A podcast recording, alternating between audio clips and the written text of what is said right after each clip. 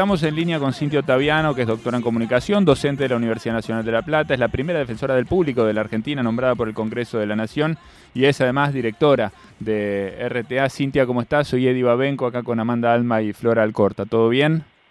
Eddie, Amanda, Flor, muy buenas tardes. Bueno, es una forma de decir. Todo bien es una forma de decir. Si miro, claro, si miro la plaza, la cantidad de personas que se están movilizando a favor de la democracia, creo que es un hecho positivo. Por supuesto que si vemos el detonante, eh, debe inscribirse en un avance de las derechas y los neofascismos, no solo a nivel regional, sino a nivel mundial, con una diseminación de los discursos de odio que han pasado en la Argentina de un plano de lo simbólico, como sabemos, afectaciones materiales por distintos vandalismos a monumentos de Osvaldo Bayer, de Rodolfo Walsh, de placas de la memoria, a piedrazos al despacho de la vicepresidenta mm. del Congreso de la Nación Argentina, a un bombazo, a explosivos que detonaron en un local de la Cámpora en Bahía Blanca, atentado contra un candidato en el marco de las últimas elecciones. Es decir, que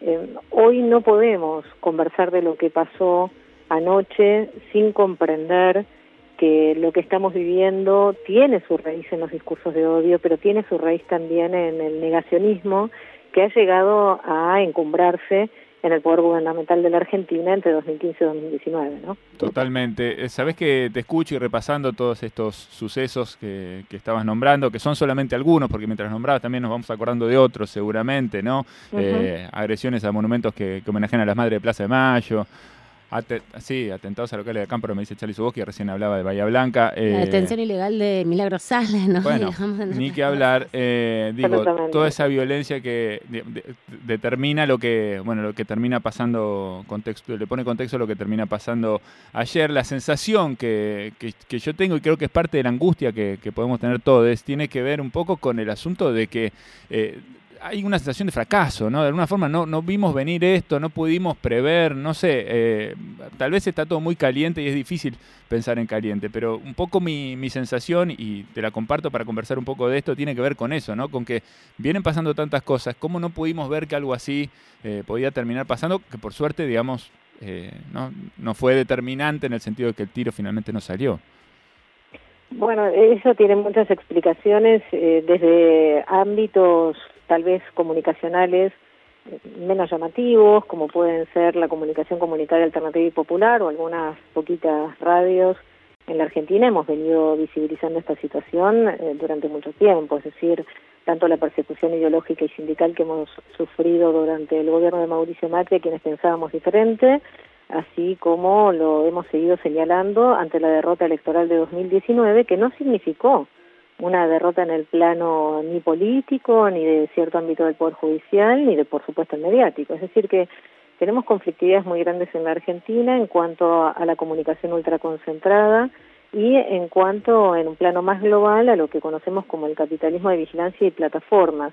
Eh, no podemos dejar de señalar que estamos viviendo en una era en la que el secretario de Naciones Unidas, Antonio Guterres, viene de decir que el odio está aumentando en todo el mundo y que ese odio que está aumentando en todo el mundo es con discursos que incitan a la violencia, que justamente lo que hacen es socavar la cohesión social, que causan distintos tipos de daño, daño psicológico, lo dijo él, emocionales, físicos, a la sociedad en general, que además este efecto devastador que tienen no es nuevo, pero sí es mayor, mayor que nunca, dijo, a causa de las nuevas tecnologías, entonces esto tampoco podemos eh, dejar de, de analizarlo y que lo que están convocando las Naciones Unidas es a los estados a que tomen iniciativas que promuevan estrategias para identificar, abordar y contrarrestar el discurso de odio. Entonces, primero hay que tener una comprensión, me parece, global de este problema. Después, en la región,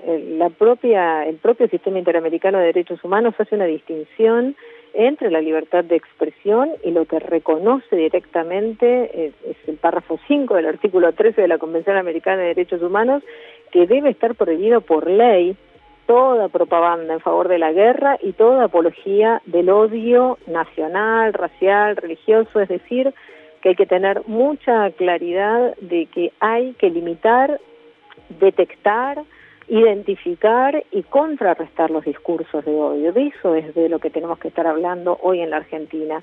Vengo de repasar la cobertura periodística que se está realizando y ya hay una tendencia a buscar el, perfil psicológico de eh, quien hizo el intento de magnicidio a la presidenta, he escuchado expresiones de si es un lobo solitario o no lo es, Acá hay una conflictividad enorme que viene hace muchos años y que tenemos que ser muy claros en esto. Debe haber voluntad política inmediata para establecer políticas públicas que erradiquen los discursos de odio. Está allí Amanda y Amanda sabe muy bien y perfectamente eh, cómo se han extendido también los discursos de odio y por supuesto que hay un vínculo con esto a todo el colectivo LGTBIQ+, y eh, cómo han vivido en los propios cuerpos las discriminaciones constantes y permanentes. Entonces, em, creo que también hay que llegar a comprender que la Argentina tiene que tomar medidas muy concretas en el marco del sistema interamericano de derechos humanos,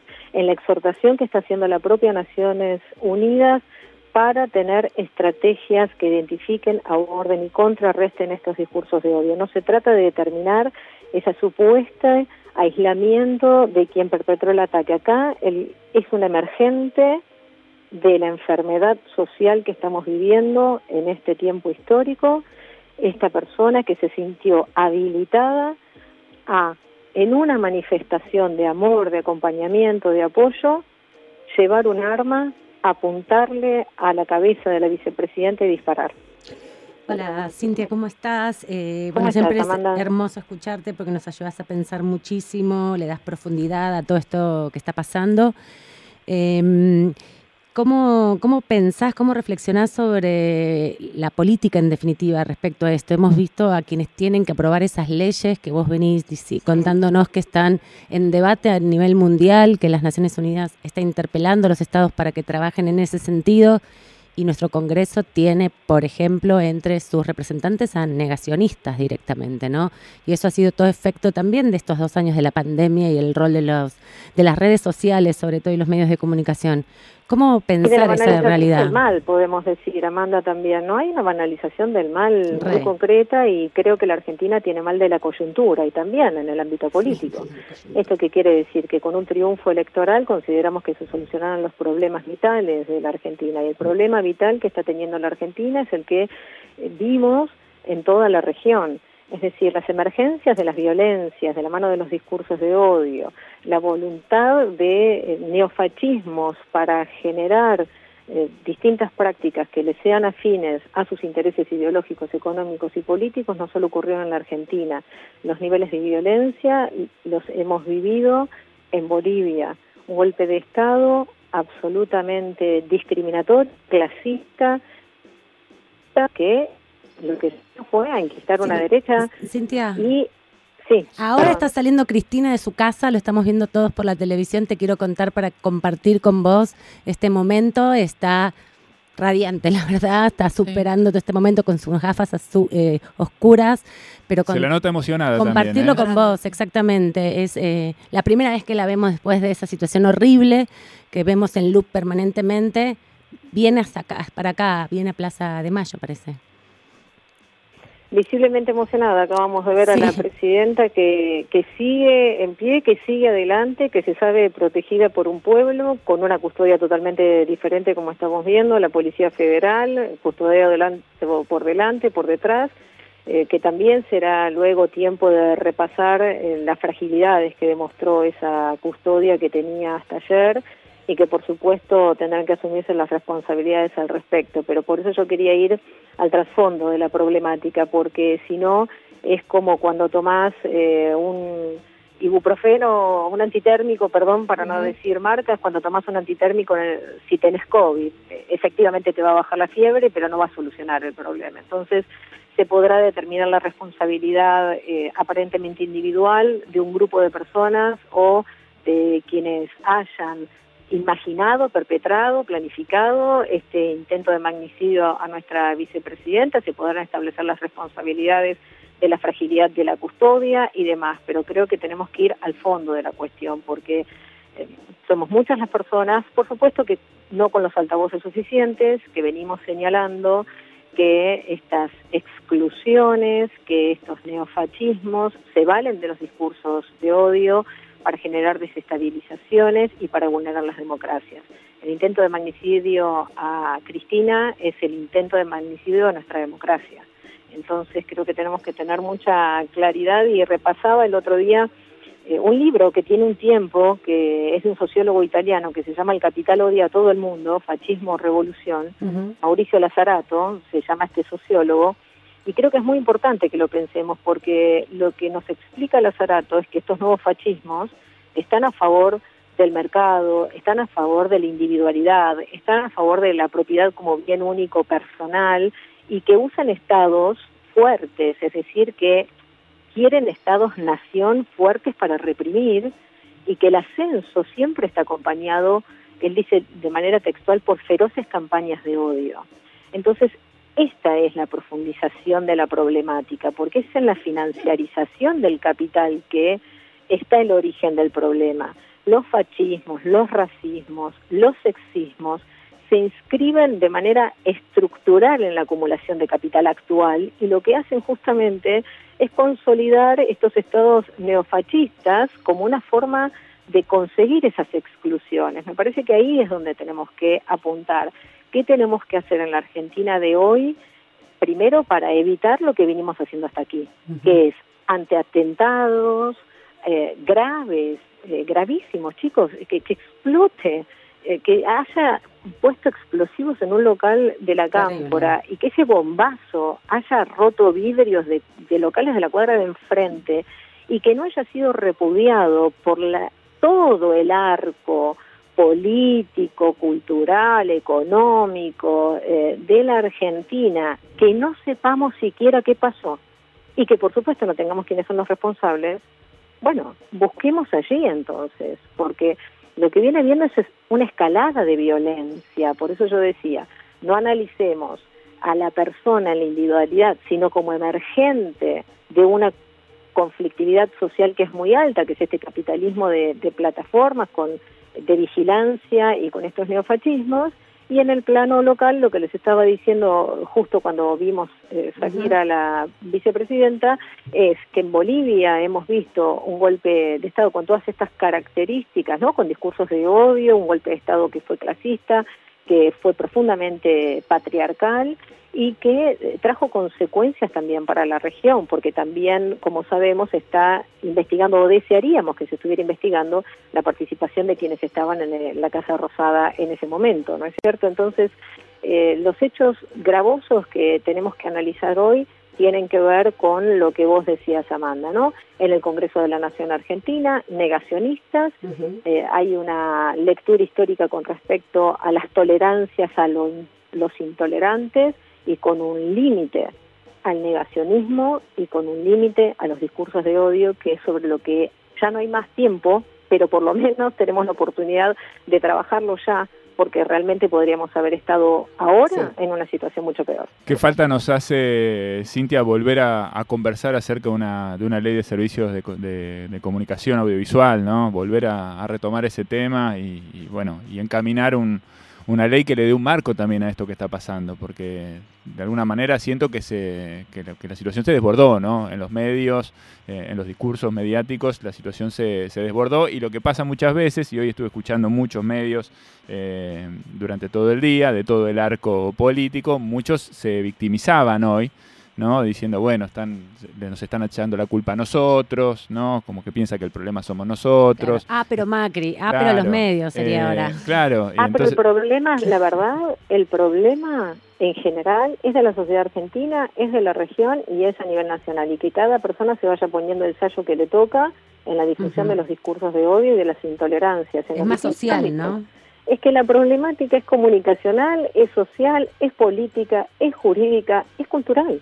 Por supuesto que estamos hablando de una problemática que es poliédrica y que si la queremos ahora simplificar en victimizaciones no vamos a llegar absolutamente a ningún lado.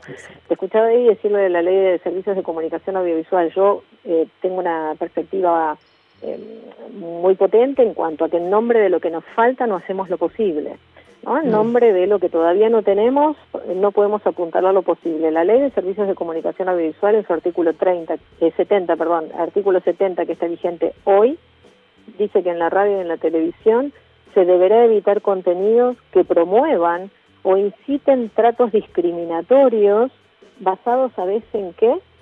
En la opinión política. Por supuesto que dice en la raza, el color, el sexo, la orientación sexual, el idioma, la religión, las opiniones políticas. Están allí mencionadas la posición económica, el origen nacional, el origen social, el aspecto físico. ¿Cuántas veces en la radio y en la televisión eh, escuchamos discriminaciones constantes y permanentes por razones estéticas, por razones étnicas, por razones clasistas, por razones obviamente orientación sexual, pero también por opiniones políticas. Entonces, la ley de servicios de comunicación audiovisual lo dice con mucha claridad, Sabemos que la Defensoría del Público, por supuesto que tiene que trabajar eh, para defender los derechos de las audiencias y la vulneración de este derecho. También la autoridad de aplicación, el, el INACOM, debe trabajar en este sentido. La propia Ley de Servicios de Comunicación Audiovisual también tiene un capítulo de sanciones que llegan hasta eh, multas sobre la facturación de la publicidad, la caducidad de la licencia, es decir, los mecanismos son múltiples, pero nunca van a ser unívocos.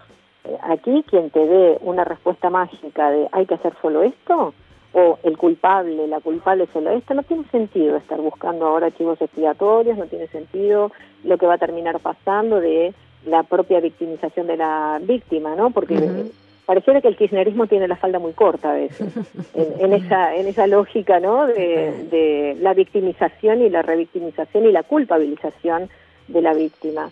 Eh, con lo cual realmente el tema es muy complejo y creo que con mucha seriedad hay que trabajar desde el Congreso de la Nación Argentina, desde el Poder Ejecutivo, desde el Poder Judicial, desde el ámbito educativo, cultural, mediático y sí me parece que hay que dar una respuesta inmediata en cuanto a cuál es el plan de acción en el marco de la exhortación de Naciones Unidas, en el marco de la exhortación que ha hecho eh, la propia Organización de Estados Americanos y la legislación vigente en nuestro país, como decíamos al principio, para identificar, para poder detectar y erradicar entonces los discursos de odio de la vida mediática, social, política, económica y cultural de la Argentina.